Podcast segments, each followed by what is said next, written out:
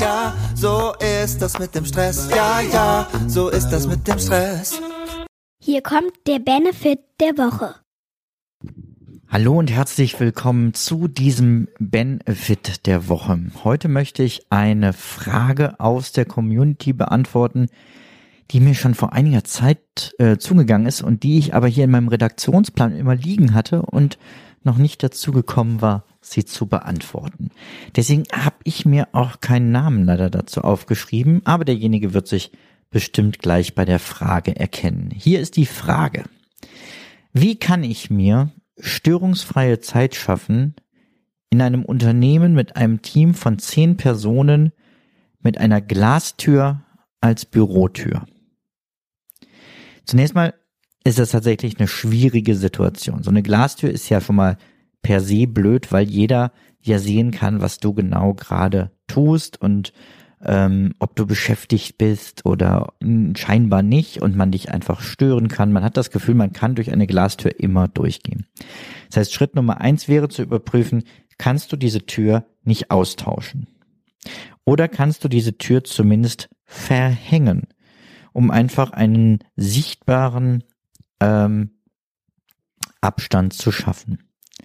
Gleichzeitig oder auf jeden Fall solltest du feste Sprechzeiten einführen. Also mit den Menschen, mit denen du regelmäßig sprechen musst, mit denen kommunizieren, aber auch an deiner Tür sichtbar machen, wann du erreichbar bist und wann eben auch nicht im Gegenzug. Und das entweder mit einem Schild deutlich machen oder du nutzt die Tür als Kommunikationssymbol. Das heißt, wenn deine Tür offen ist, kann man dich gerne ansprechen. Wenn deine Tür zu ist, bist du fokussiert, konzentriert und möchtest gerade nicht gestört werden, was allen ähm, und auch dem, dem Unternehmen natürlich zugute kommt, wenn man sich auch mal fokussieren kann. Jetzt ist es so, dass solche Absprachen nicht immer von allen akzeptiert werden. Deswegen ist mein zusätzlicher Tipp, setze dir ein Headset auf.